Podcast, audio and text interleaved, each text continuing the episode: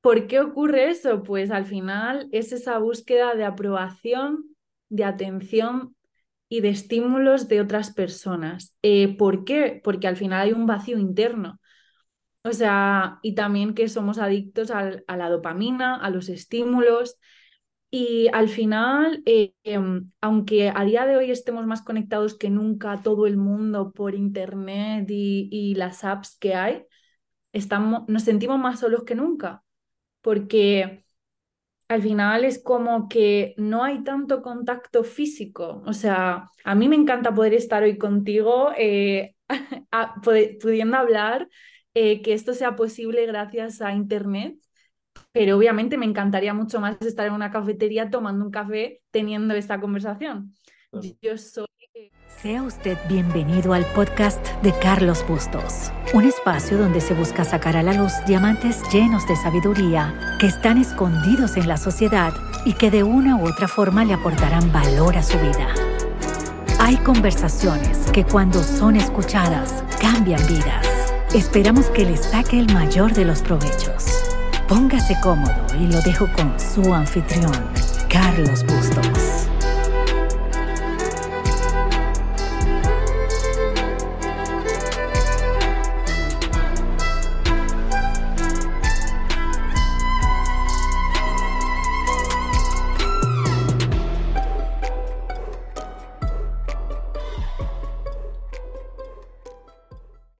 ¿Y qué es lo que hace?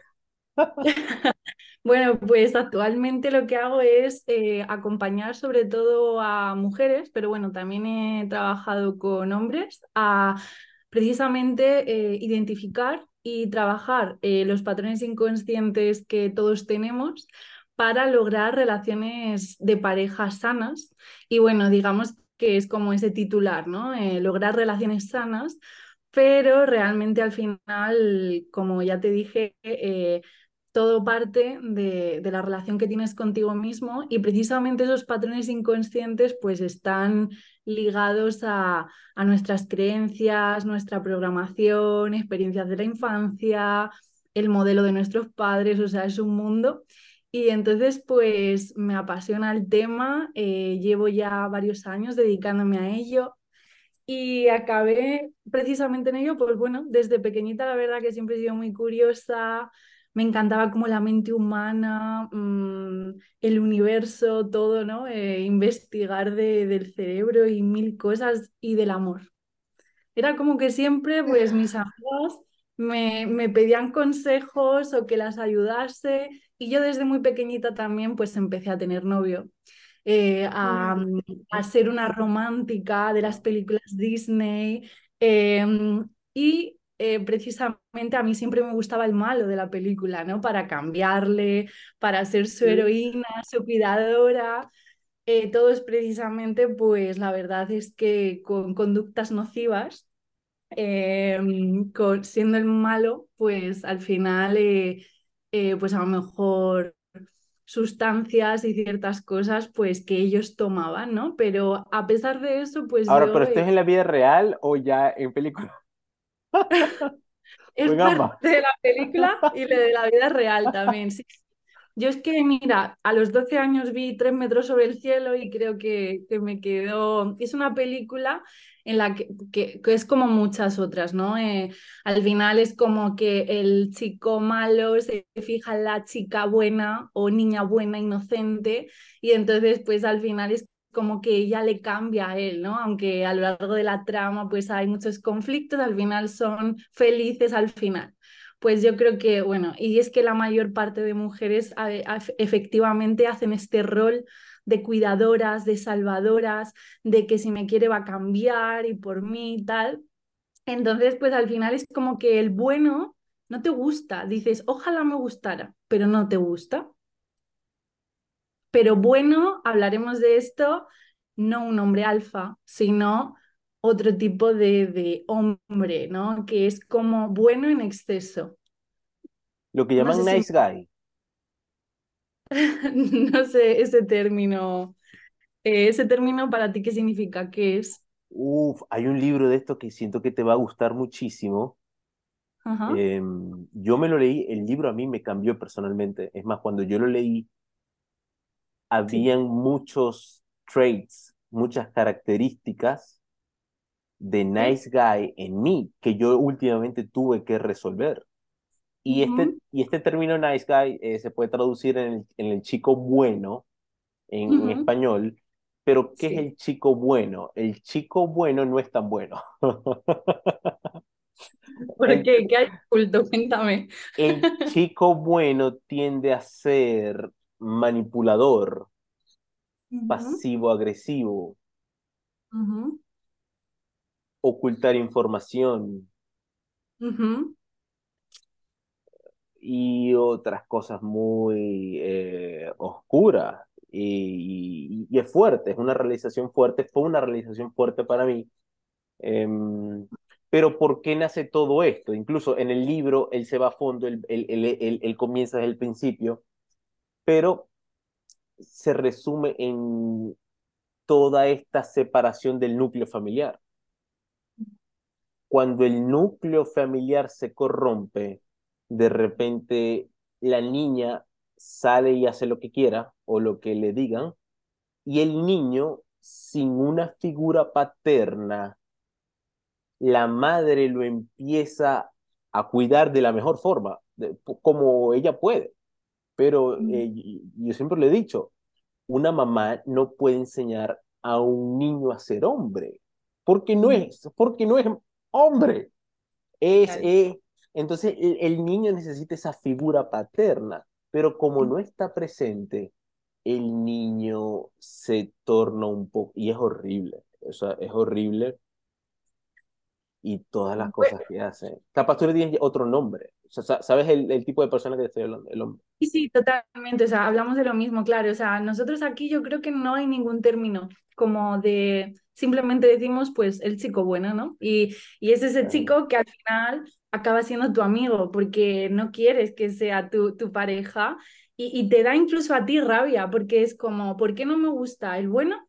Y me tiene que gustar el malote, ¿no? O el, el malo, el, el que es así como más temerario, más líder, pero que luego es mentira, es una fachada, ¿no? Porque al final, pero eso lo sé ahora, pues por todo lo que he estudiado y experimentado, ¿no? Pero eh, realmente todo es una faceta de, de que es un hombre alfa, pero no lo es por sus hábitos, su estilo de vida, sus creencias y mil cosas más pero en ese momento es el que te llama la atención, ¿no? Y entonces yo repetí ese patrón en muchos años y, y yo mm, era como que no acababa tampoco de conectar, a pesar de estar muchos años con ellos y, y son personas maravillosas, eh, les adoro, sigo en contacto con ellos porque gracias a mi trabajo, ¿no? De decir, jo, yo quiero, fueron importantes en mi vida, ¿no? Y, tener una buena relación con ellos, pero eh, al final como yo tampoco me conocía, como yo no me quería, como yo tenía una serie de creencias, les necesitaba a ellos quizás para darme cuenta de todo esto. Pero si yo no me conozco, ¿cómo voy a conectar con alguien afín a mí? Si no sé qué es lo que a mí me gusta, ¿no? Entonces al final yo tenía un personaje y ese personaje atraía a ese otro personaje cuando yo dejé de interpretar mi personaje, cuando yo empecé a ser yo, a conocerme, a descubrirme, a ganar seguridad, confianza y todo, empezó a cambiar todo. Yo en mi círculo no me sentía a gusto, ni de amistades, ni de pareja, de nada.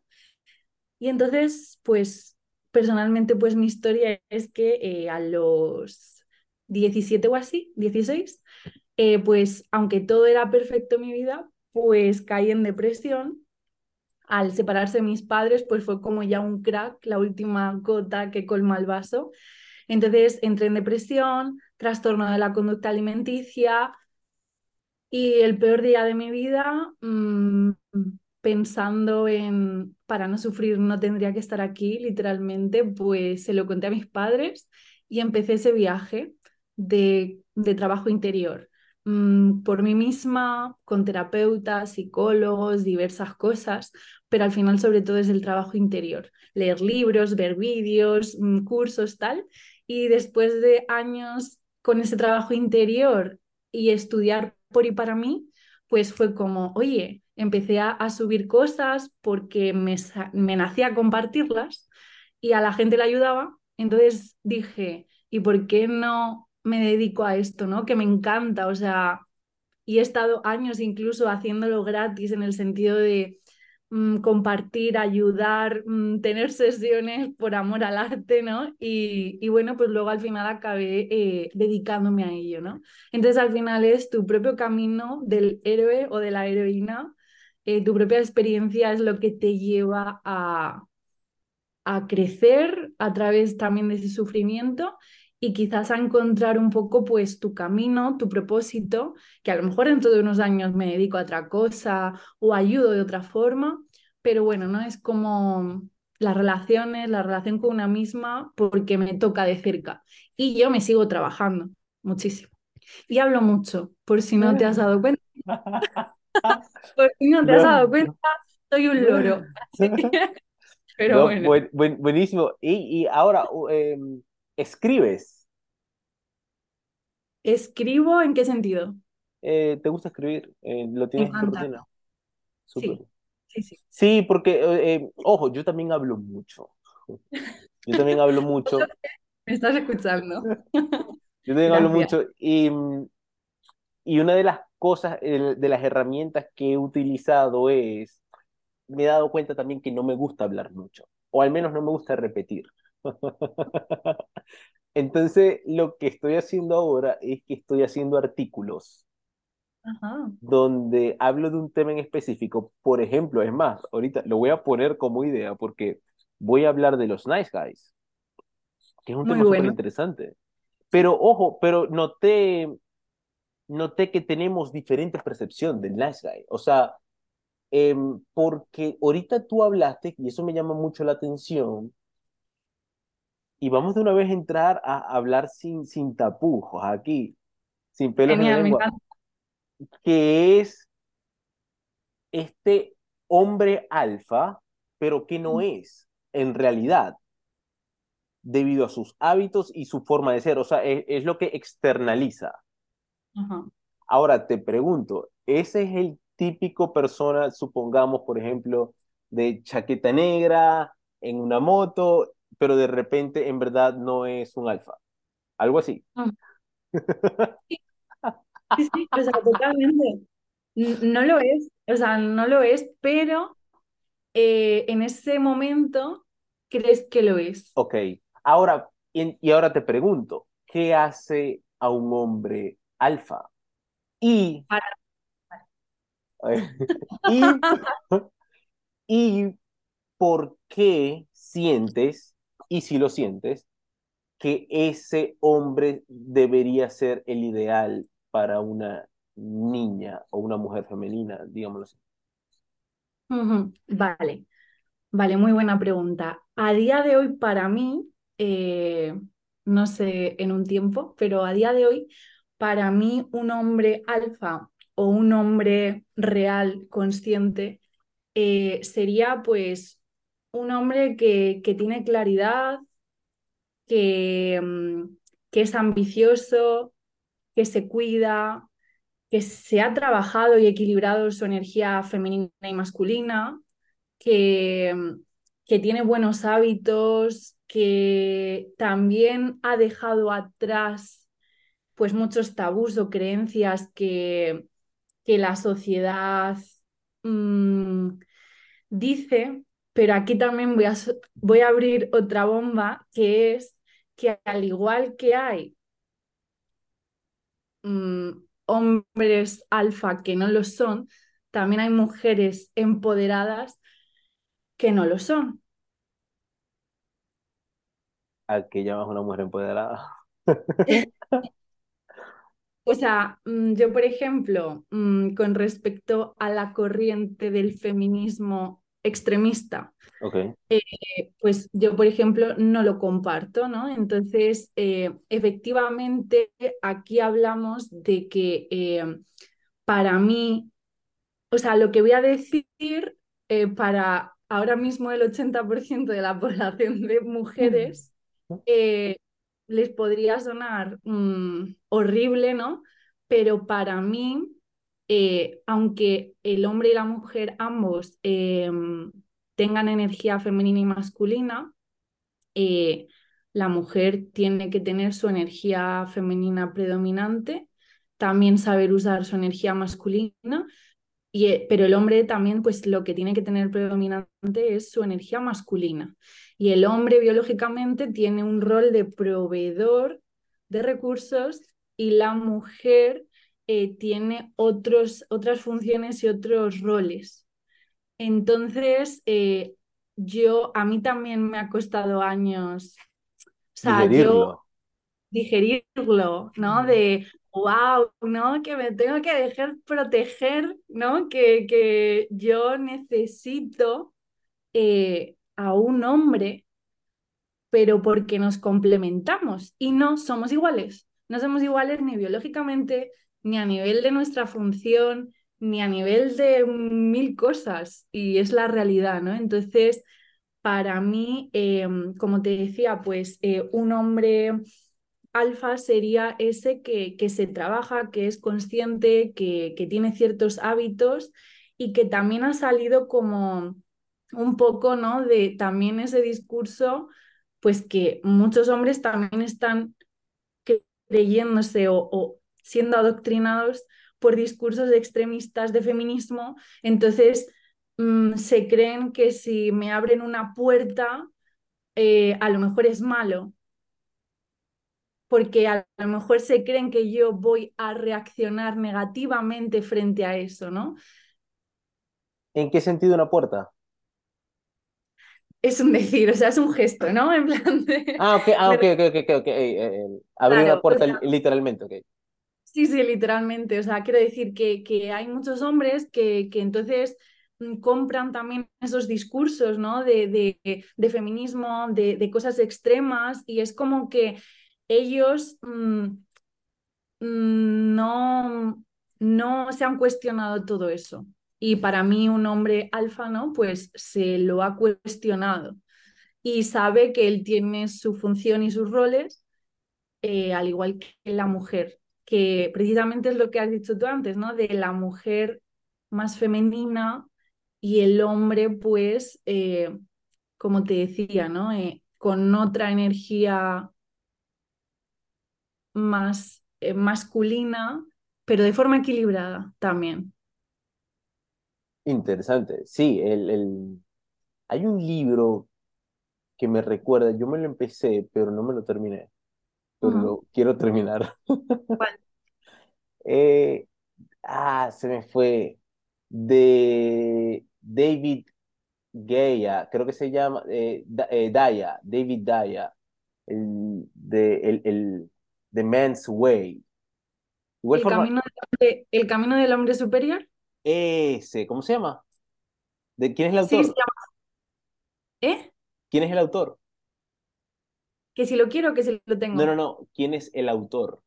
Ah, no lo sé. Solo sé el libro que, que es muy recomendable, sí. Sí, El Camino del Hombre Superior, de David Daya, si no me equivoco. Y mm, cuando lo leo, de igual forma sentí que no era el momento para mí para leerlo. Sabes que a veces como que Mm, el libro te dice, todavía no. Sí, Hay otra cosa que debes leer primero. sí. Cuando lo fui di- di- digiriendo, dije, ok, esto no es para mí en este momento, lo tengo pendiente, pero de lo que hasta donde llegué, ojo, porque llegué, di- digamos, a la mitad, sí. lo que leí me ayudó mucho. O sea, era, hey, ya, o sea, como que ya es suficiente, esto era lo que tenías que leer. Parte y luego vienes. Y me ayudó muchísimo. Y el entender de cierta forma que somos seres con estos rasgos femeninos en un hombre y masculinos. Y incluso, te lo voy a decir así, eh, yo tuve que sanar mi relación con mi madre. Que, Claro que sí. y ojo, yo soy muy tierra. O sea, yo soy muy pragmático, yo soy muy estratega, yo no creo en, en boludeces, llamémoslo así. o al menos trato de no.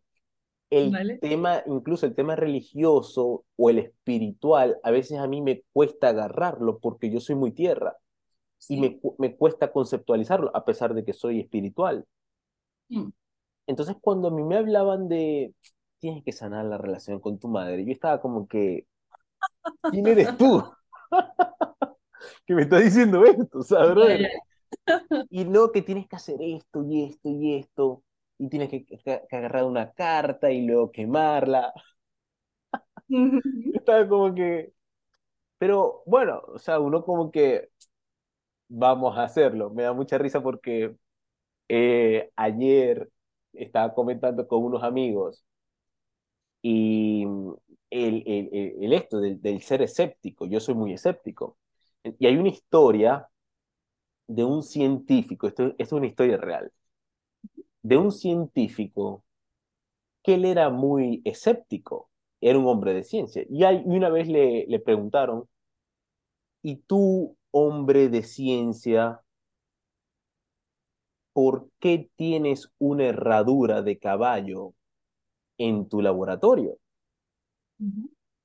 Y él dice, porque dicen que aunque no creas, funciona.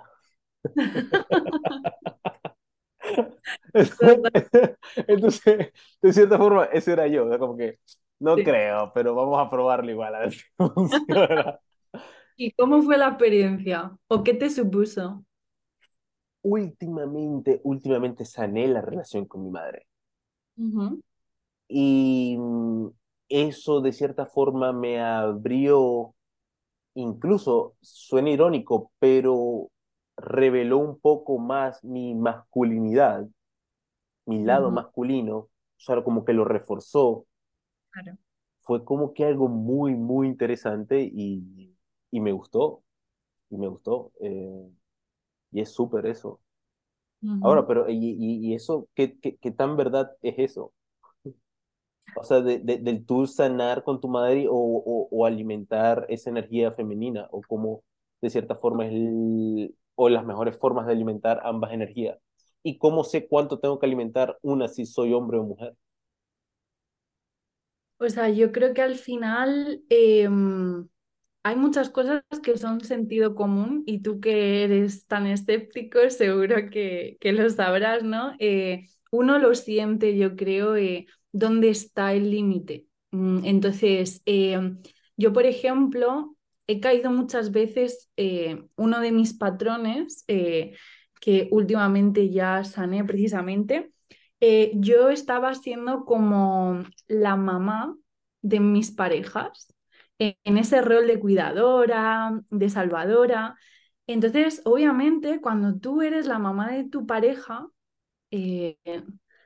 la intimidad se evapora, el deseo, la pasión, porque yo me encontraba regañando a mis parejas y ellos tomaban el rol de niño pequeño. O sea, ellos eran el hijo y yo la madre. Yo por mi parte tenía cosas que trabajar y sanar de lo mío y ellos de lo suyo. Y precisamente todos tienen madres sobreprotectoras en las que ellos ejercen un rol de sumisión. Cuando ellos trabajen y trasciendan eso, seguro que ya no se toparán con una mujer que necesite hacer de madre, porque ellos necesitan una madre y ellas necesitan ese hijo. Entonces, al final, eh, la mujer también tiene que sanar la relación con su madre y también con su padre, y el hombre tiene que sanar la relación con su madre y con su padre. No es de forma genérica, es decir, hay gente que no tendrá tantos problemas o conflictos por cosas, ¿no? Pero, mm, por ejemplo, yo he tenido que sanar cosas en base a mi padre que se proyectaban en mis relaciones y en base a, misma, a mi madre y también se proyectaban mis relaciones. Entonces, lo que ocurre es que al final, desde que somos niños, hemos ido viendo, lo primero de todo, el modelo de nuestro padre y nuestra madre como ejemplo de pareja. Y si uno faltaba, eso también es información. Y yo todo lo que vi y lo que viví para mí es un ejemplo. Entonces yo puedo repetir la misma historia o incluso irme al polo opuesto, que eso también es malo. Entonces se trata de eh, darnos cuenta e identificar todo eso para trabajarlo y poder tener otro tipo de relaciones, porque, o sea, si no, eh, yo, por ejemplo, pues eso, me he visto siendo la, la madre, la que eh, llevaba las riendas, porque yo no quería saltar el control, que a veces me cuesta, yo lo reconozco. Claro. a veces... somos humanos.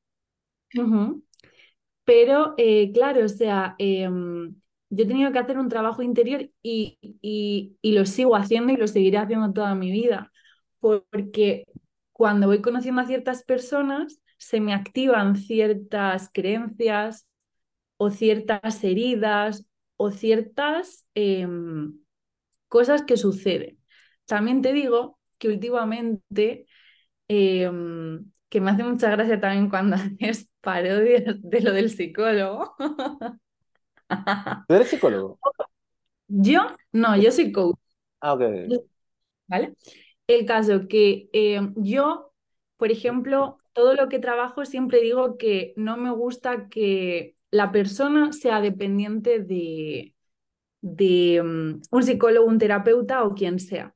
Es decir, se trata de que tú mm, a lo mejor algo te está causando sufrimiento y le quieres poner un remedio. Vale, pues puedes contratar a alguien que te pueda ayudar dándote herramientas y llegando a partes que a lo mejor tú no puedes llegar, pero tú tienes que hacerte responsable de ese proceso.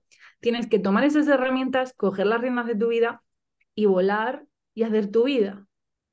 Entonces, eso es muy importante. Y no solo la mente hay que trabajarla, sino también los hábitos. O sea, al final somos seres holísticos, entonces yo me puedo trabajar mucho mentalmente, pero si no trabajo mi cuerpo, si no trabajo mis hábitos, si como comida de mierda, si no me muevo, si hago cierto tipo de cosas, mi cerebro va a estar inflamado eh, por la neuroinflamación, entonces mm, no voy a pensar con claridad, voy a tomar malas decisiones, mm, o sea, Uf, es que es un sinfín de cosas. Obviamente hay que tener muchas cosas en cuenta para uno estar un poco cuerdo. 100%, lo dijiste hermoso. es más, eh, mencionaste una palabra que siento que es muy importante y es neuroinflamación.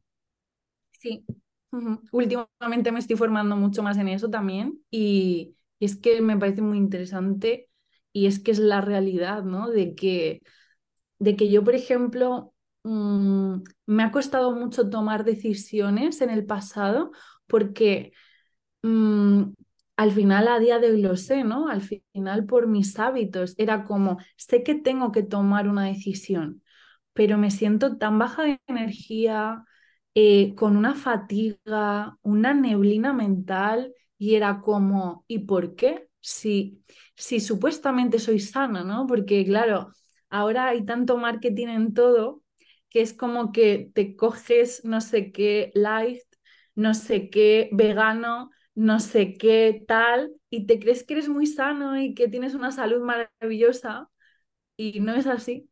Entonces estamos siendo constantemente engañados y nos tenemos que cuestionar pues muchas cosas. Y ahora eh, yo también quiero eh, escucharte a ti un momento y eh, me gustaría también que dieses Mm, tu opinión de qué es un hombre alfa, si tú te consideras un hombre alfa, y eh, qué es una mujer em, biológicamente real o consciente para ti. Bueno, no sé si soy un hombre alfa, pero tú me describiste ahorita cuando... Con tu definición. Pero yo siento que un hombre alfa eh, es, a.k.a. también llamado un hombre íntegro. Y es más, me gusta llamarle hombre íntegro. No me, gusta, este término alfa. siento que alfa es como que soy más que tú, soy superior. Y no, porque el hombre íntegro no juega ese juego. o sea, brother, no voy a jugar ese juego contigo. y aparte siento que el hombre íntegro últimamente entiende de que mm, nadie está por debajo de él y él no está por arriba de nadie, sino que todos estamos de manera horizontal. Es el típico, eres mi hermano. Y nos tratamos de hombro a hombro. Últimamente también siento que esa es la relación, las relaciones en verdad hermosas, las que son de hombro a hombro. Eh, de hombro a hombro, no de hombre a hombre. Que también, que también el, el, eh, cuando, cuando, uno se comunica con un hombre. Pero siento que son esas, esas eh, relaciones bonitas. Em, es más, yo personalmente, em, incluso esto a veces como que se me sale a mí de mi concepto porque mi padre por muchos años me trató como un niño. Y yo no, hasta, hasta que llegó un punto que yo exploté y yo no quería ser ya tratado como un niño. Es más, eh, me recuerdo, esto fue en otro ámbito. Una vez yo me enfermé y mm, me estaban tratando como un enfermo en la casa. Creo que tenía COVID y me estaban tratando como un enfermo. Y yo sentía que cada vez que me trataban como un enfermo, yo lo percibía, me enfermaba más. Y hasta que yo exploté y dije, no estoy enfermo, no me traten como un enfermo, yo estoy más sano que ustedes. Así que me tratan como una persona sana. Punto y final por obra y gracia, me empecé a sentir mejor. Cuando de cierta forma cambio mi mentalidad de, de, enfermo sano. Siento que también eh, eh, es de cierta forma eso. Si yo me, me, me trataban como un niño, ya va, ya va, ya va, vamos a poner un parado. Es más, por eso te, eh, te, te iba a preguntar contigo si tu pareja no te dijo en algún momento, y ya va, me estás tratando como mi madre. Sí, claro que sí. Sí, exacto. Eh, eh, es, de cierta forma un parado. Eh, pero no, de, de, de vuelta a tu pregunta, siento que un hombre alfa es un hombre íntegro, es un hombre que mm, enfrentó a sus demonios, es un hombre que llevó golpe de la vida, aprendió vio, de lo, vio el otro lado de la moneda. Y más que nada, siento que lo más importante es aceptó sus errores, aceptó que tenía patrones impuestos que no eran acorde a él o no eran acorde a su esencia, que fueron de cierta forma impuestos, no se estaba escuchando y dijo, ya va, yo estoy mal y estuve mal y debo hacer lo mejor que pueda para mejorarlo. Y esto pasa, esto pasa muchísimo y siento que es el comienzo de todo, pero, y, siento que muchas personas no dan ese paso porque imagínate que mm, el chamo tiene 18, 20, 22, 24, 26 sea la edad que sea. Supongamos, eh, promediemos en 20 y de repente en 20 él diga, ya va, yo lo he hecho todo mal en mis últimos 5 o 6 años. Y si yo lo he hecho todo mal, ¿qué pasa? Se, le estás quitando el piso. O sea, estás aceptando que no solo estás mal ahorita, sino que estuviste mal todo el tiempo atrás. Y si la persona no tiene, si tiene un ego lo suficientemente alto, va a decir, no, yo voy a seguir. Y el problema con esa decisión es que si él toma esa decisión de seguir, uff, ya luego va a ser demasiado tarde, porque ya se agarran las raíces más a tierra y el cambio va a ser mucho más difícil. Entonces, es en ese momento que es lo bonito de, cierta forma de aceptar. Y esa es, es la primera etapa del cambio, el aceptar. no puedes cambiar algo si no aceptas que tienes un problema. Pero cuando acepta y dice, vamos a dar lo mejor de mí, vamos a enfrentar, vamos a hacer lo correcto, voy a, de nuevo, nadie, nadie pide que cambies el mundo, pero al menos que des lo mejor de ti. Ahí siento que empiezan los cambios. Y, y te lo voy a decir así, eh, Andrea. Y mi cambio de nice guy a hombre íntegro, si, se, si me pudiese llamar hombre íntegro, o del enfrentar mis demonios y el aceptar todos mis errores, wow, es otra vida. Es otra vida. Sin duda que obtienes más, tienes relaciones más sanas, pones límites, no se meten contigo. No sé por qué no se meten contigo, no sé si, si, si es por el, el prejuicio, pero bueno, por ejemplo, yo llevo una academia marcial. Yo lidio con hombres que saben pelear y tienden a ser algo agresivos. Y una mirada mía los sienta o de una vez ellos saben que conmigo no se pueden meter. Y de nuevo, esto no es, esto no es ni, ni, ni, ni llevarlo a lo físico. Siento que va más en establecer límites. Y también yo veo a través de ellos, es un ojo que tengo, que de cierta forma veo a través de ellos, ya sé por dónde me vienen y ellos ya saben y les hago saber de que por aquí no, por aquí no es, no te metas por aquí, porque, porque soy un hombre íntegro y no juego ese juego.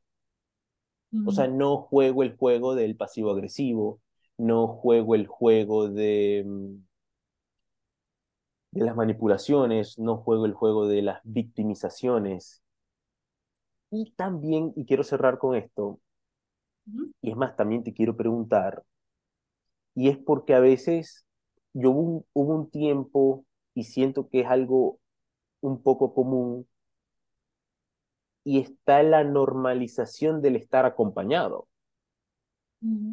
Este es el típico, Andrea, ¿qué estás haciendo? ¿Quieres que nos vayamos a tomar un café por el simplemente hecho de estar juntos. o sea, para no estar solo. Vamos a hacer algo por hacer algo.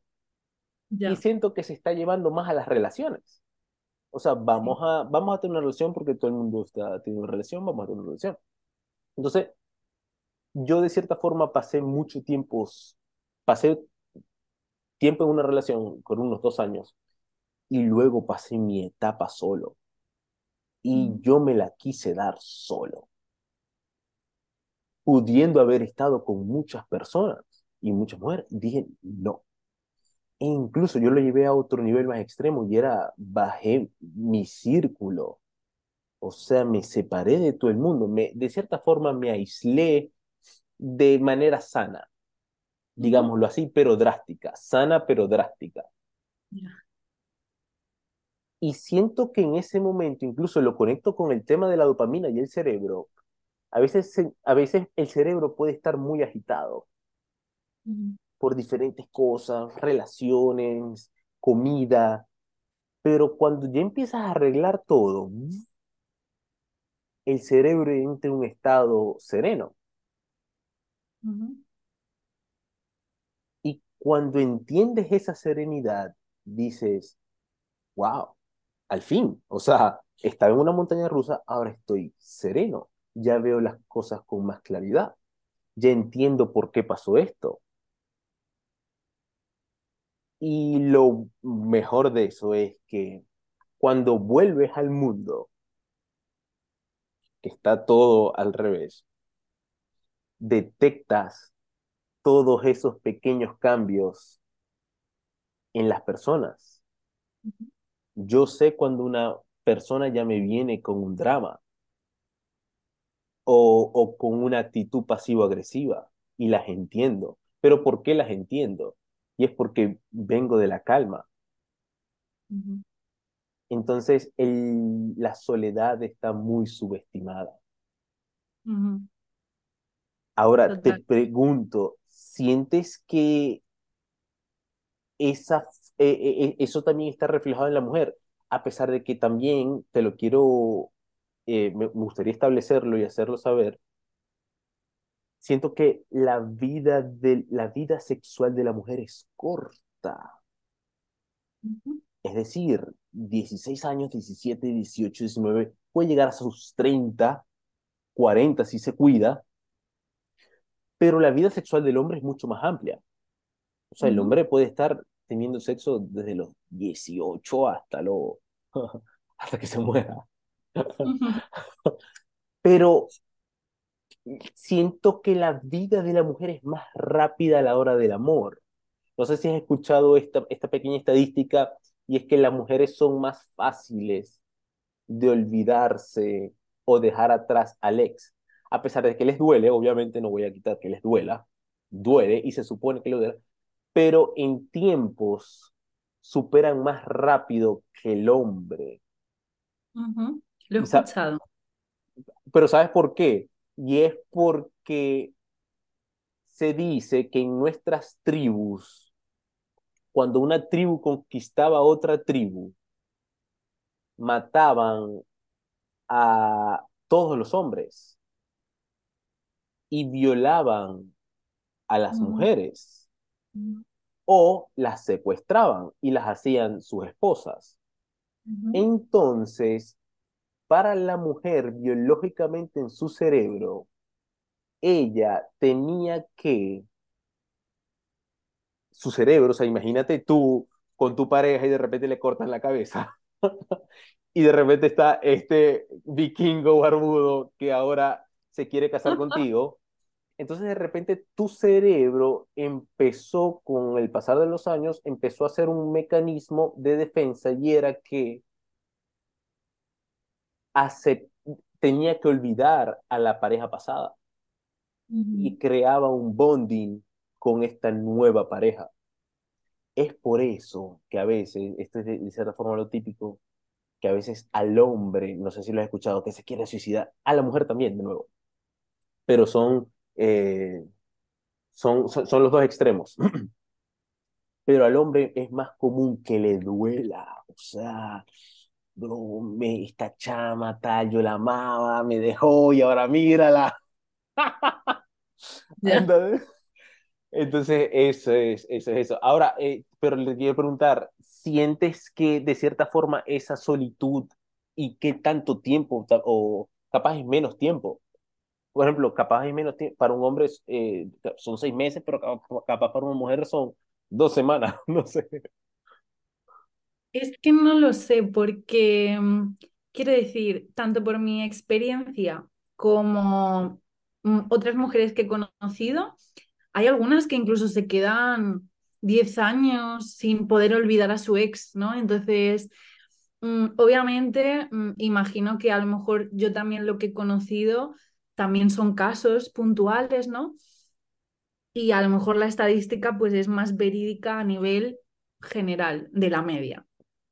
En mi caso, em, en mi caso personal, eh, yo, por ejemplo, cuando he terminado relaciones em, y las he dejado yo, he estado mucho tiempo pensándolo en la relación.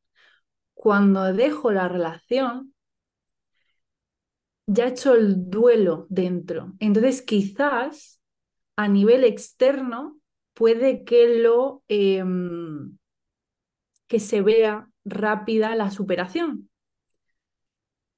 O sea, mm, la mujer, por ejemplo, lo piensa mucho, mucho, mucho, y a lo mejor el hombre puede ser más impulsivo a la hora de dejar a una mujer. No lo sé, porque no estoy en su cabeza. Ahora te preguntaré. Pero en el caso de las mujeres, mm, le das muchas vueltas, muchas vueltas a si realmente lo quieres dejar o no, si surge un conflicto o lo que sea.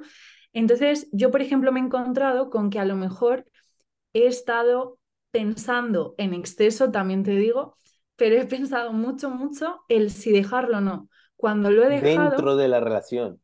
Eso es. Cuando ya lo dejo, a lo mejor llevo seis meses. Queriéndolo dejar. Eso es. Pero ya no seis meses, o sea, un año también he estado. ¿Pero por qué? Porque... Mm, Haciendo el duelo, lo llamas tú. O pues hacer el, duelo, hacer el duelo realmente me refiero a que llevas quizás un año cuestionándotelo o viendo que a lo mejor esta persona no va a ser algo a largo plazo, que hay cosas que no te encajan, pero que le quieres, pero que esto no tal. Y es como que al final tú ya te estás haciendo la idea, tú ya lo estás llorando. O sea, yo, por ejemplo, he podido estar un año entero llorando porque las cosas habían cambiado o porque yo veía que llegaba a su final, pero yo no lo quería aceptar y esta persona ya no será el padre de mis hijos o esta persona ya no haremos tal cosa. Entonces, cuando a ti te dejan, por ejemplo, eso lo tienes que hacer en el momento que te dejan, en adelante. Pero si tú lo dejas y ya lo has pensado, pues quizás externamente es como, ala, han pasado tres meses y ya he conocido a otro pero es que a lo mejor esa persona lleva un año haciendo el duelo. Obviamente no has estado físicamente sola, o sea, has estado acompañada. Por tanto, eso también es un poco un acto cobarde, yo lo reconozco. Em, y, he y soy de pensar en exceso, ¿no? Es una tendencia que tengo, pensar en exceso. Cuestionarme mi propio sentir, ¿no? Es como claro, por el amor que tengo a esta persona, ¿no? Es como, voy a trabajarlo, vamos a trabajarlo, a ver qué se puede, a ver qué se puede, ¿no? Y entonces, claro, em, y yo en el pasado he encadenado relaciones también, eh, precisamente por mi terror a la soledad. Eh, también he tenido dependencias emocionales porque como yo no me quería, porque yo no tenía nada en mi vida, salvo esa persona era mi única fuente de felicidad, yo no tenía hobbies, hábitos, intereses, yo no me conocía, por tanto era, esa persona lo es todo. Entonces, encadenaba relaciones. Lo dejaba con un chico, a lo mejor al mes me hablaban varios, yo escogía y saltar. O incluso, pues... Mm, dejarlo con una persona y a lo mejor ya había alguien que me llevaba hablando un tiempo, siendo mi pañuelo de lágrimas, consolándome y se convertía otra vez en mi compañero. Y obviamente eso es algo que, que no, eh, que, que, no es recomendable. O sea, yo soy partidaria de, de aprender a estar solo, sola, de estar en soledad y, transitar eso porque ves a tus demonios. O sea, mm, eres tú para todo. Eh, y ahí ves tus heridas, todo, absolutamente todo.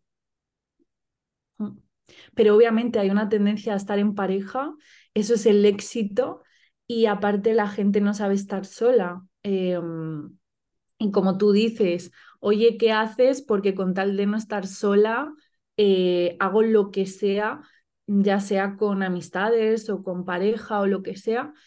Y al final necesitamos tiempo a solas para recargarnos, para cuidarnos, poner esos límites que hablabas y conocernos. Siento conocer. que esa palabra es clave, el, el, el, conocerte y el saber, el saber qué te gusta. A veces yo les pregunto a personas, que son, muy, son, preguntas muy simples y es, ¿qué te gusta hacer? O ¿qué deporte te gusta hacer? Y ellos se confunden y se dicen, ya va, pero he practicado esto, esto. Pero, ajá, ¿y cuál te gusta? O sea, ¿en cuál te diviertes? Y lo haces. ¿Y por qué no lo haces? O sea, wow, o sea, eh, siento que también la escritura ayuda muchísimo a eso. Ahorita tocaste un punto, es más, no sé dónde lo, dónde lo conecté, pero a veces como que siento que mm, estamos atrapados en este ser humano. Hay un, hay, un dicho, eh, no me recuerdo dónde lo leí, y era que decía, como que el humano puede llegar a la santidad, pero igual sigue siendo humano. Por ello los tiro. Pero siento que a veces como que tenemos esas raíces, aunque queramos elevarnos de cierta forma un poco espiritualmente, que queramos sobrepasarnos. O sea, eh, eh, yo, lo llamo el mirar a las, mirar a las estrellas. Eh, esto va un poquito más como que con la pirámide de Maslow. Sí. entonces, supongamos que queremos llegar a esa autorrealización, a la, al pináculo, pero, o sea, tenemos que ir al baño, tenemos que comer, tenemos, o sea, estamos atrapados en este humano constante. Sí, pero, o sea, ¿tú sientes que estás atrapado?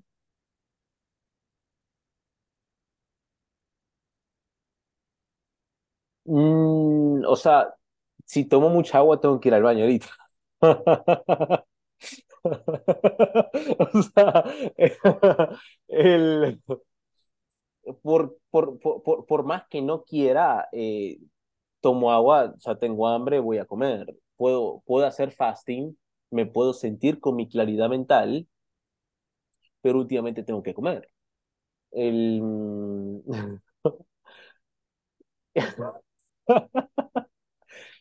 Pero, pero me gusta eh, y siento que es de cierta forma como que lo bonito del, del mirar a las estrellas. Por ejemplo, tú ahorita mencionaste una palabra que es una de mis palabras favoritas y es propósito.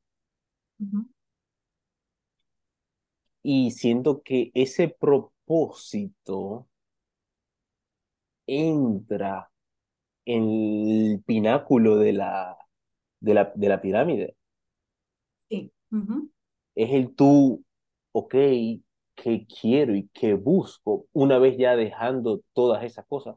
Ojo que esto, no sé cómo tú ves esto en, en Europa, porque, o sea, te digo Europa porque Europa, eh, su común denominador tiene un nivel económico más alto que en Latinoamérica.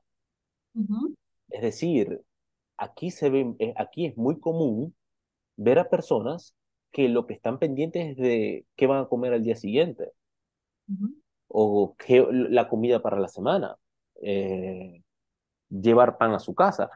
Y, y, de cierta forma es un poquito fuerte, el, el, pero ya va, tú solo, que, tú solo lo que estás pendiente es de echar gasolina al carro y de comer lo que vas a comer esta semana. E incluso, que, que también esto es lo loco, que las personas que ya tienen eso seguro, luego se, luego se quedan atrapados en, en, en la siguiente, que es estatus. Entonces empiezan a luchar qué vas a hacer este fin de semana, con quién vas a salir, con quién te van a ver, qué vas a vestir. Entonces también se quedan ahí. Entonces, que, que siento que también puede ser el caso también más allá. En, en... Sí, sí, sí.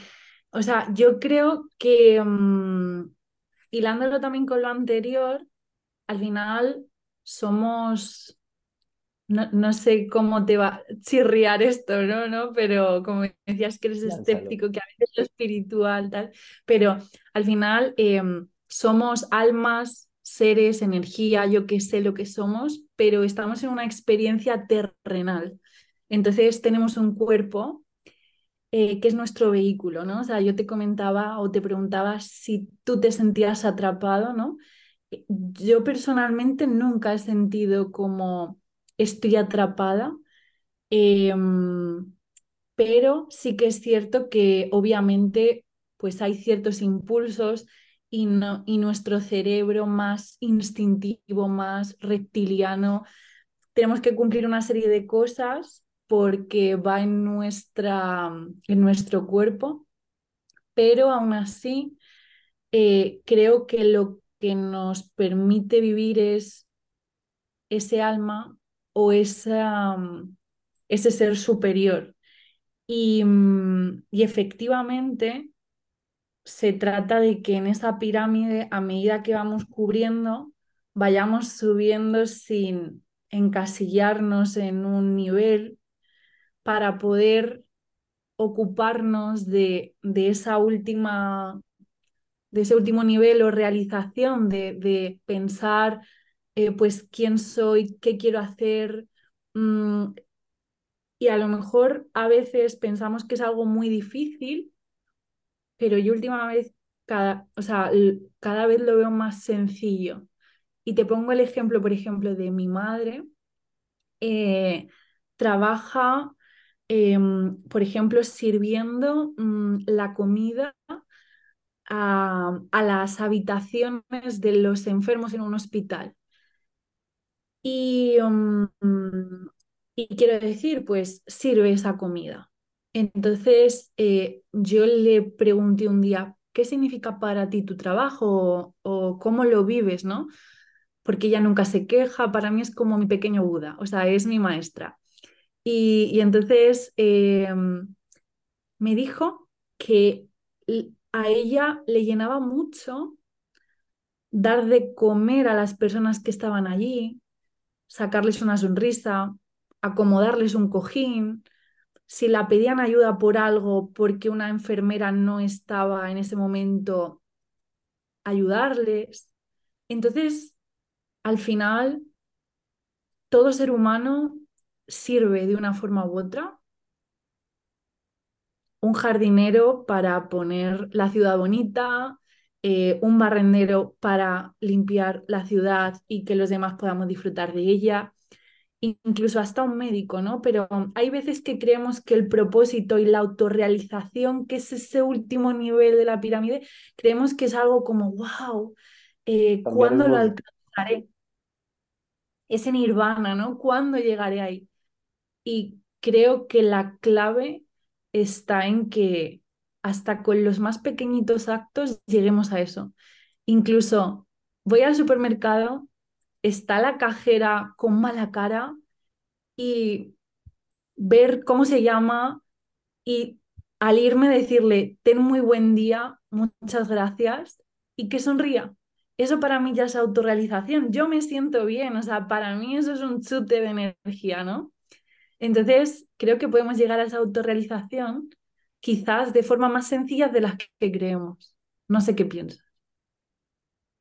No, está hermoso eso. Eh, está hermoso, sí. Es más, muchas personas a veces como que dicen, cuando, cuando hablan de propósito, wow, o sea, eh, es una palabra fuerte, es una palabra, eh, incluso hasta da miedo, y debe dar miedo. Pero al mismo tiempo es también muy simple, es, y, y, y a tu escala es el, es el típico, mm, a mí me encanta una frase que dice, la vida es muy sencilla, necesitas un techo, un buen sueño, un poquito de comida, agua, un buen libro, una rutina, salir a caminar, entrenar, buena comida y ya la repetí. Y listo. Ajá, y un trabajo que te desafíe. ¿Por qué no quieres un trabajo que, un trabajo que te desafíe, que te guste y que te mejore últimamente? Y listo, ya, o sea, ya tienes tu vida ahí. Em, siento que a veces como que nos sobrecomplicamos eh, y nosotros mismos. Nosotros mismos. Es más, no sé por qué hoy amanecí que me quería tatuar.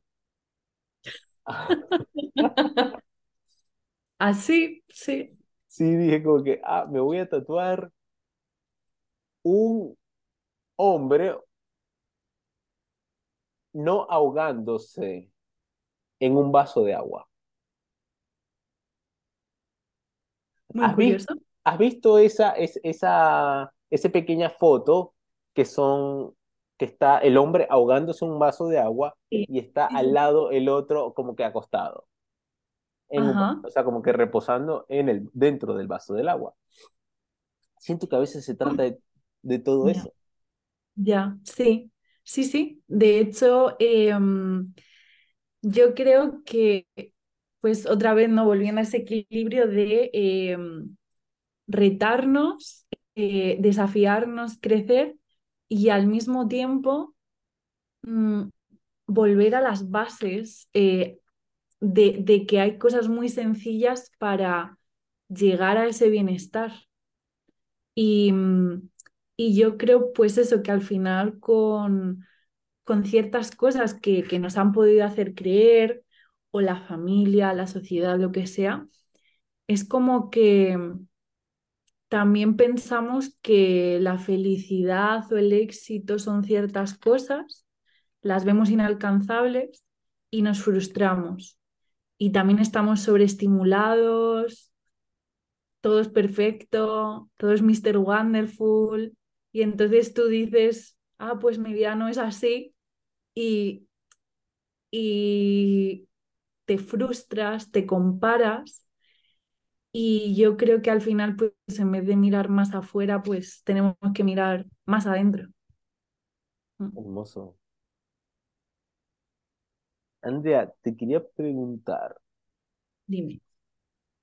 Y es, ¿cuál sientes que sea el caso más común en las niñas, en las jóvenes posiblemente de 18, digamos de 18 a 20 en temas de relaciones y cómo sientes que sean esas soluciones? Mm. Pues por un lado, hay, hay como un extremo quizás que son muy dependientes emocionalmente, que son sumisas, que dan con hombres pues agresivos, narcisistas, manipuladores, que quizás mm, les hacen daño psicológicamente em, y bueno, al final también es algo mutuo, ¿no? Pero bueno, eh, creo que es ese extremo dependiente y luego estaría el otro polo de independencia en exceso. Y eso cada vez ocurre más, ¿no? Que esa mujer empoderada que no necesita del hombre porque yo puedo estar, porque yo mm, tengo un mercado, porque abro una app y tengo mm, cientos y cientos, ¿no? Entonces es como que evitan em, vincularse, evitan la intimidad, la profundidad, conocerse de verdad. Y creo que quizás hemos pasado como de ese extremo, creo que existen ambos extremos a día de hoy, pero que quizás está tomando más peso el yo soy independiente, una mujer fuerte que no necesita de nadie ni de nada. Y también hay mucha confusión de géneros, de términos, de cosas que yo pues bueno. sí. Entonces, ¿y cuál es la solución? Pues em, eh, ambos polos tienen heridas, porque al final es miedo a sufrir. Tanto si tienes una dependencia excesiva que te da miedo que te abandonen, el evitar en exceso esa intimidad o esa relación también es un miedo a sufrir, es, es otra forma de protegerte. Entonces, al final, la solución está en, en conocerse, en reconciliarse con su soledad, desterrar creencias, adquirir otras hábitos, ¿no? Pero ese tiempo de tú contigo, conocerte y sanar cosas, porque al final hay un miedo profundo a sufrir por amor. Entonces, yo me agarro de forma excesiva para que no te vayas o yo no llego a intimar para que no cree un amor que luego me haga sufrir. Mm.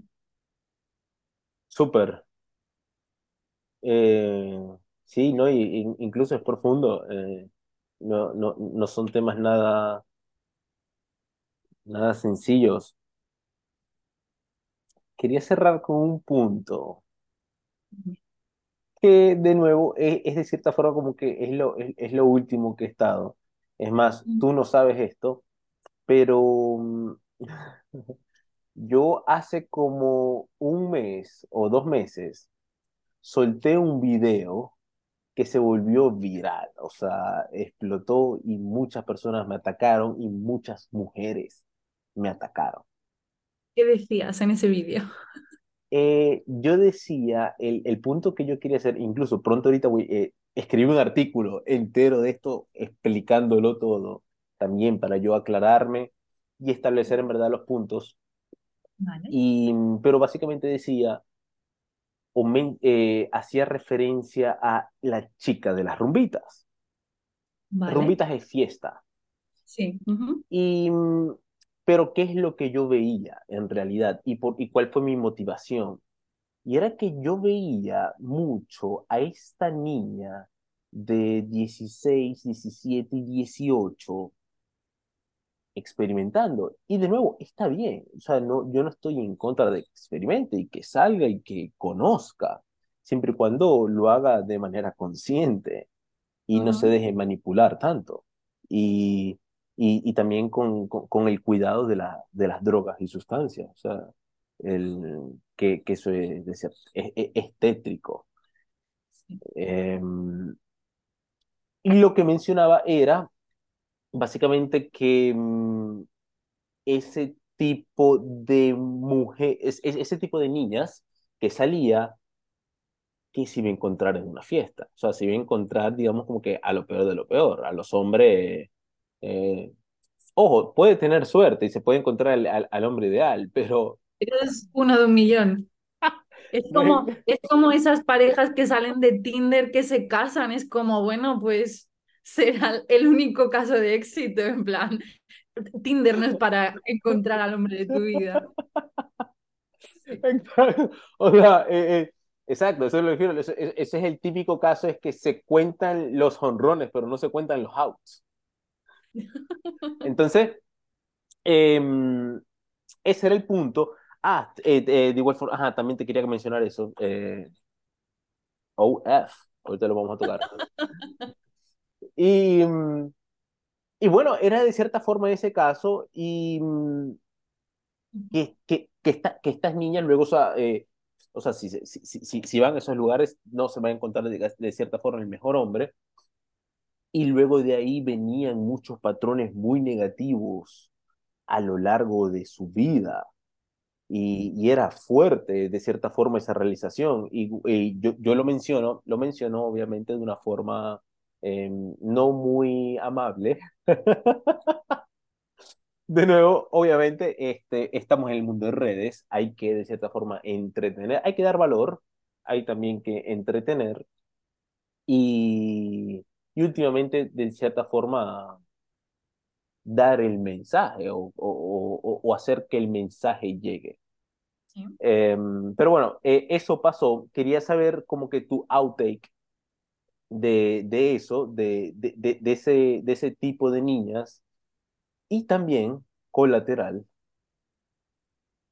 que cada vez lo estoy viendo más y me preocupa.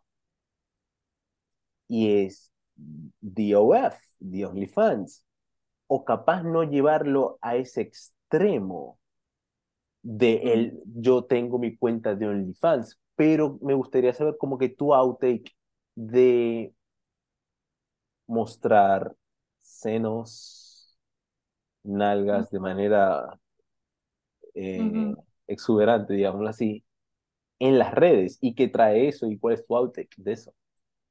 Sí.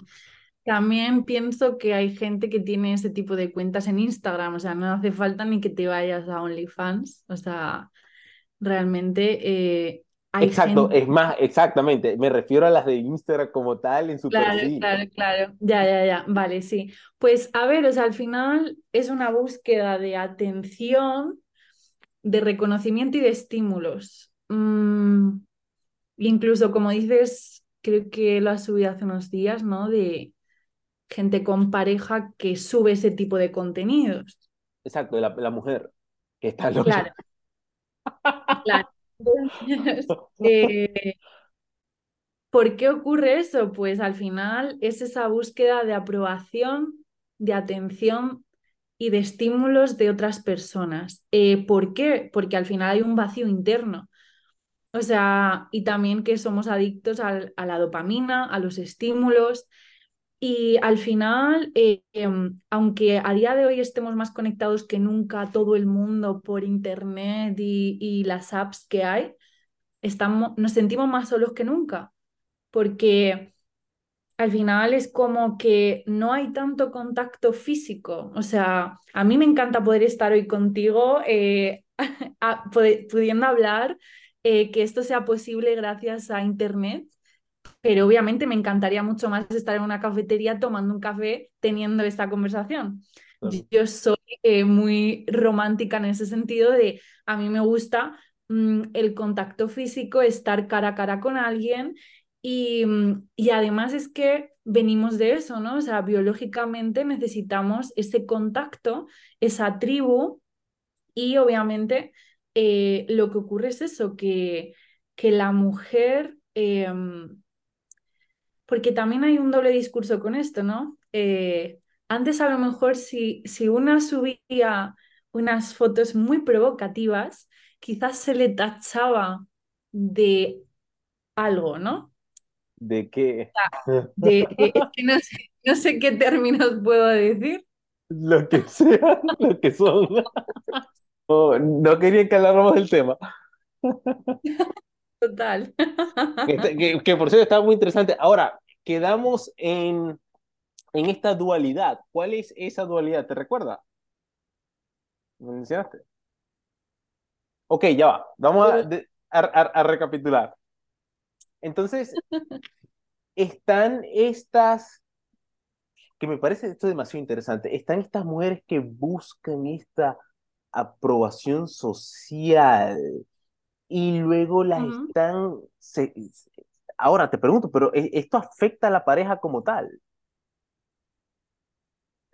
Porque también, o sea, tú mencionaste y, y diste un punto muy interesante y es, mira a esta mujer que abre una pantalla del teléfono y tiene cientos de opciones de hombres. Aunque- y el hombre también de mujeres. Eh, sí, sí, sí hace su trabajo.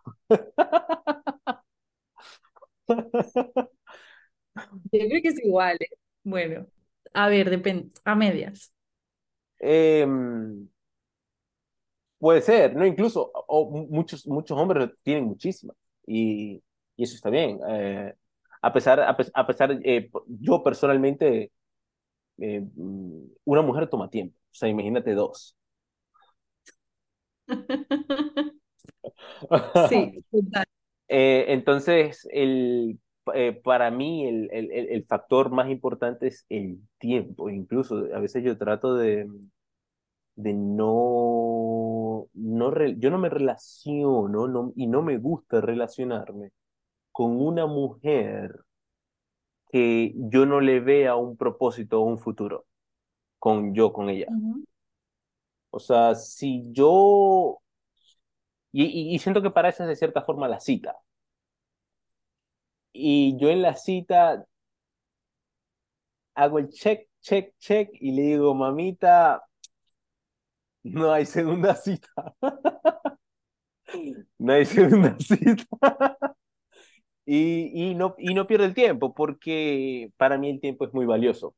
Pero, de vuelta al tema, o sea, eh, ¿qué es lo que estoy viendo a veces como que cada vez más?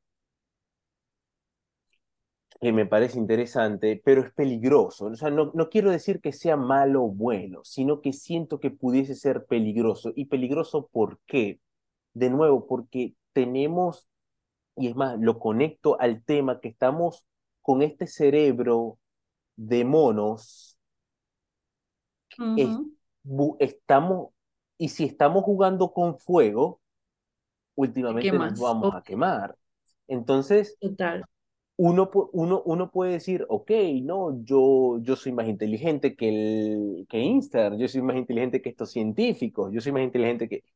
Y empiezas a tú, a, digamos, mostrar más de la cuenta, mostrar los senos y de repente te está gustando. Y de repente te gusta y cada vez lo muestras más. Y de repente eso te empieza a afectar en tu vida y en tu relación como tal. Sí. A ver, también te digo, creo que aquellas que lo hacen, si tienen pareja, entiendo que, que su pareja lo ve y lo consiente, ¿En qué sentido consciente? pues que no le molesta que su chica o su mujer o su pareja lo haga. Porque es como, ah, en plan, no pasa nada, es mía, Ahora, ¿y qué, pero qué, no sabe qué que, eso? que, ¿qué opino de eso? Pues, ¿cómo? Eh, ¿cuáles son tus pensamientos? Eh, pues realmente eh, hay una falta de autoestima por parte de ambos. O sea, quiero decir, el hombre que consiente eso de la, de la chica con la que está, quizás eh, por un lado es como, no pasa nada, yo no tengo rival, ¿no? Ese de no pasa nada. Aquí hay veces que dicen una frase que es horrible, pero que ellos se, se enorgullecen de eso, ¿no? ¿Cuál es la Tipo, frase? pero yo me la agarro, me la fallo, ¿sí? Da igual. O sea, es como, da igual lo que haga si está conmigo, ¿no? O sea, si yo es, es mía. Entonces, em, al final es como, creo que el hombre tiene una falta de autoestima para mm, consentir eso, ¿no? Al igual que ella lo tiene haciendo eso. Y, y cada vez más también veo hombres mostrando en exceso eh, y también tienen pareja. Entonces es un poco, mm, incluso hay parejas en las que tanto él como ella muestran en exceso o juegan en exceso. ¿Y qué ju- juegan qué? No sé Eh, si te, no sé si te está yendo otra vez la conexión. eh, No, ¿qué- vale. qué? No, no, te escucho. Te veo un poco... Vale. ¿A qué juegan a qué? Em, que a, a gustar ¿A gustar a qué? otros y Ah, ah. Que es algo Mm, totalmente tóxico, ¿no? obviamente, o sea, ahí no hay una relación sana, está claro. O sea, hay- no hay una relación sana porque es como, ¿qué pasa? Que no estás satisfecha ni contigo ni con la persona que tienes a tu lado para querer más y más atención, ¿no? Eh, también es cierto que hay veces que a lo mejor tienes una falta de atención dentro, entonces la buscas fuera. Ahora, André, Pero eh, termina. eso, no, di, di. ¿Cuál es esa línea? O sea, ¿cuál es esa línea de la mujer? ¿Eso se A sabe ver,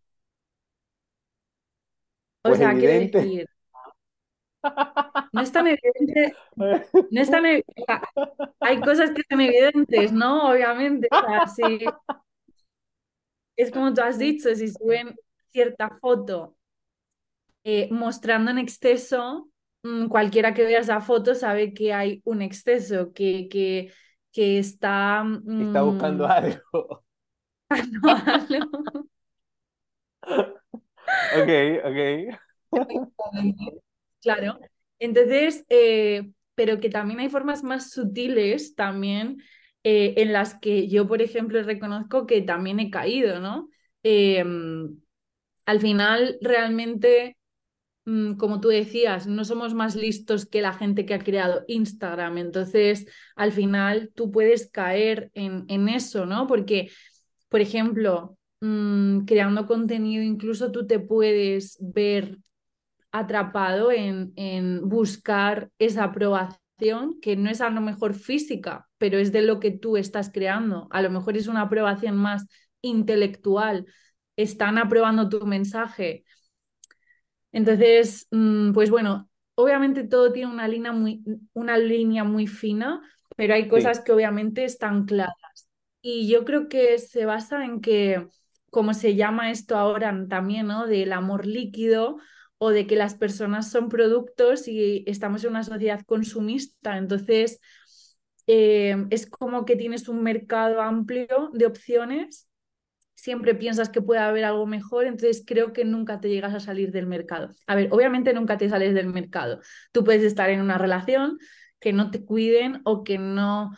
Mm, sean eh, una persona al final afín a ti y que aparezca alguien que sí lo sea, y eh, estás en el mercado, en plan, siempre una pareja se tiene que hacer crecer, se tiene que admirar, se tiene que cuidar cada uno para seguir cuidando mutuamente. Mm, tiene que haber siempre un trabajo individual de crecer y mejorar para que ambos también sigan en el mismo camino juntos. Eh, entonces, si a lo mejor eso deja de ser, pues al final tú estás en el mercado y puede llegar un pretendiente o, o una opción que, que te capte más. Pero aún así, creo que la gente de redes que muestra que juega es porque pues estoy ahí y hoy a lo mejor puede aparecer alguien mejor. Ese es el, el gran peligro. Sí. Eh, o, digamos como que lo tóxico para relación. El, no es, pero no el, no el hecho de que porque llegue alguien mejor o no, sino por el no estar satisfecho. El, el, el, decir basta. Siento que me pasa, de nuevo, como tú lo dijiste, o sea, eh, no somos más inteligentes que esta gente, aunque queramos. Yo siempre lo he dicho, las, las mentes más brillantes, los científicos más brillantes del planeta, les están pagando millones y millones de dólares para hacer estas aplicaciones más adictivas y más potentes. Entonces, em, incluso hace poco lo medité y, y, y, ojo, y es una meditación constante que tienes que hacer, o sea, no es que, ah, no, ya lo hiciste, no, es algo constante que tienes que echar para atrás y decir, ya va, eh, estoy buscando el que me halague. Últimamente, eh, mientras, eh, siento que mientras más te metes en el juego, de cierta forma, como que te vuelves más experto. Eh, yo, de cierta forma, yo he aprendido, incluso se ve raro. A mí me dicen a veces, como que, hey, Carlos, buenísimo. Y yo como que mm, me da igual. O sea, en verdad me da igual si lo apruebas y me dices que es lo máximo y me da igual en verdad también si me criticas, eh, no me cambias. Entonces trato de yo de, de, separarme de, de la, de, del halago. ¿Cómo? Amor fati. También, eh, de, eh, la, me trato de separar del halago o de la crítica. Em, pero me parece todo esto demasiado interesante y cómo, o sea, si no, yo siento, eh, Andrea, no sé si capaz sientes lo mismo, y es que, bueno, esta herramienta, porque esto es lo que es las redes sociales, hay que saber utilizarlas. O sea, hay que, hay que ser consciente y saber utilizarla, porque si no la sabes utilizar, ¿qué pasa? Te utilizan ellas a ti y te pueden desviar muchísimo. Y siento, siento, siento que muchas personas, de nuevo, jóvenes, niñas, mujeres y hasta hombres, no saben utilizar este juego, esta herramienta, y últimamente sufren las consecuencias, tanto de la aprobación social y incluso, eh, yo, siempre lo he dicho, para mí Instagram es ahorita una especie de soft porn. Si te metes en esos rincones, claro. Ya. Y, y es que es como también los efectos de, de retoques de cara de stories, eh, la cantidad de, de, cirugías y de retoques estéticos que, que, ha aumentado muchísimo la cantidad a raíz de, la, de esos filtros mm, de las redes sociales, porque alguien que esté todo el día haciéndose fotos o vídeos o lo que sea con esos efectos y luego se mira al espejo y diga, ah, que soy yo esto y no me gusta. Entonces, retoques estéticos de cuerpo, de cara, em, y al final es como un parche más, ¿no? Porque al final quizás la mayoría de personas se hacen esos retoques y aún así siguen siendo infelices. Entonces, es como un, constante bucle de eh, yo, yo actúo de tal forma para agradar a los demás o yo me transformo a mí misma para agradar a los demás, cuando en verdad te tienes que transformar para gustarte a ti. Ahora, Andrea, te pregunto, ¿y esto es falta de eh, educación emocional? ¿O qué? ¿O, o, sería falta de qué? Sí, eh, falta de educación emocional, que eso engloba el, la falta de, conocerte a ti, de gestionar tus emociones, de cuestionarte las cosas, de descubrir qué te gusta, em, de nutrir tu vida, ¿no? Construir todo tu, pues tu, vida, tus cosas y no estar enfocado en el exterior. Y luego aparte, em, el cómo nos programa la sociedad o cómo, nos adoctrina. Em, y para salir de eso tenemos que cuestionarlo también. Andrea, si te dijeran para abrir una universidad online, ¿cuál sientes que sería una clase fundamental, digamos, en, una, en una universidad de vida como tal, online? ¿Cuál sientes que sería una clase muy, muy importante o de las más importantes? Yo creo que sí. Eh, inteligencia emocional o gestión emocional. Porque mm, a mí al final lo que más me ha ayudado es herramientas para gestionar mi estado emocional. Es decir, eh, si afuera se me sobreestimula o se me incita al odio, al juicio, eh, el estrés, la ansiedad, miedo, tristeza, mil cosas, yo necesito tener herramientas para combatir eso, ¿no? Y, generar dentro de mí una calma, una, un bienestar y desde ahí poder tomar ciertas decisiones o poder cuestionarme mis propias creencias de que si yo no me atrevo de algo porque al final hay una creencia a lo mejor de yo no puedo, eh, esa creencia genera una serie de pensamientos y un diálogo interior. Entonces yo me digo, voy a hacer tal cosa, no, yo no puedo, yo no soy capaz, porque además llevo años intentando esto y no puedo, no conozco a nadie que pueda, o en mi familia no han podido, y ando así y al final no tomo acción. Si yo no a cuestionar las creencias y generar como ese cambio de estado de emociones, eh, puedo mm, cambiar la historia y, y empezar a tomar decisiones en mi vida Em, porque si no, de hecho, eso, cuando estamos, como antes hablábamos, cuando estamos sobreestimulados, nuestro sistema nervioso está mm, loco, alterado, eh, tenemos el, cerebro inflamado y demás, yo no puedo ni siquiera tomar ciertas decisiones que son buenas para mí, porque es un círculo vicioso. Es como todo está relacionado, entonces mm, tenemos que empezar por algún lado y yo creo que ese podría ser un comienzo. Súper, sí, es más, siento que de, cierta forma ese es el futuro, esto es lo que estamos viendo ahorita, eh, de cierta forma con este mundo de educación, y es que no puedes educar a una persona en relaciones si no se trabaja a sí mismo, entonces es todo, tú, tú lo mencionaste, diste con la palabra hermosa, mente, y es holístico, o sea, esto es, de, es algo redondo, y cada cuerda se jala, va, va, va a jalar a la otra cuerda.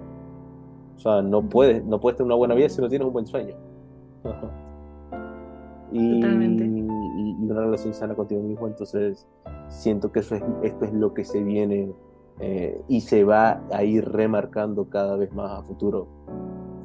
Hey Andrea, eh, hermosa conversación, me encantó, me divertí muchísimo. Eh, Esperemos tener otra muy pronta y por qué no en un café allá en Madrid. Genial. O tú aquí en Venezuela, ¿te gusta la playa? Sí, claro que sí. Perfecto, te gusta eh, Morrocoy, te vamos, a, vamos a llevarte a Morrocoy. Vale, me la apunto, eh, te tomo la palabra. O a las montañas, ¿eh? ¿te gustan más las montañas o, o la playa como tal? A ver, la combinación perfecta es eh, montaña y mar. la verdad. Pero, ah, lo, el, el, área eh, tropical como tal, dices tú. Sí, o sea, cuando hay mar y además hay montaña, eh, me encanta. Okay, eso es la pero jungla. si Bueno, aquí el norte. El norte eh, tenemos acantilados, eh, montaña y mar si tuviera que quedarme con mar, bueno, si tuviera que quedarme con playa o montaña, es difícil la decisión, pero quizás montaña. El verde, la naturaleza. Uh -huh. ¿Con frío o con calor? Frío. Mm, puede estar cálido, pero vamos, a mí el agua me encanta fría. Así que Ahora, ¿el agua de, de cuál, cuál agua? o sea, el, el, el del el, Por la mar montaña. como tal. O sea, Sí, pero en la montaña también hay como ríos o. claro, o pero la montaña, la- e- esa agua es helada, ¿o no? Esa, esa agua es helada. Sí, pero está bien, te puedes Ah. meter. Doy fe. Excelente, súper. Eh, coincidimos perfectamente, te vamos a llevar a los Andes, ya, ya está claro. Te va a encantar, te va a encantar. Hey, Andrea, Genial, un beso, un placer, gracias gracias. de nuevo por esto y siento que vamos a ayudar a muchísimas personas. Amén. Después de todo, no podemos juzgar una biografía por su extensión, por el número de páginas que contiene. Hay que juzgar por la riqueza de su contenido. A veces las inacabadas están entre las más bellas sinfonías. Víctor Frank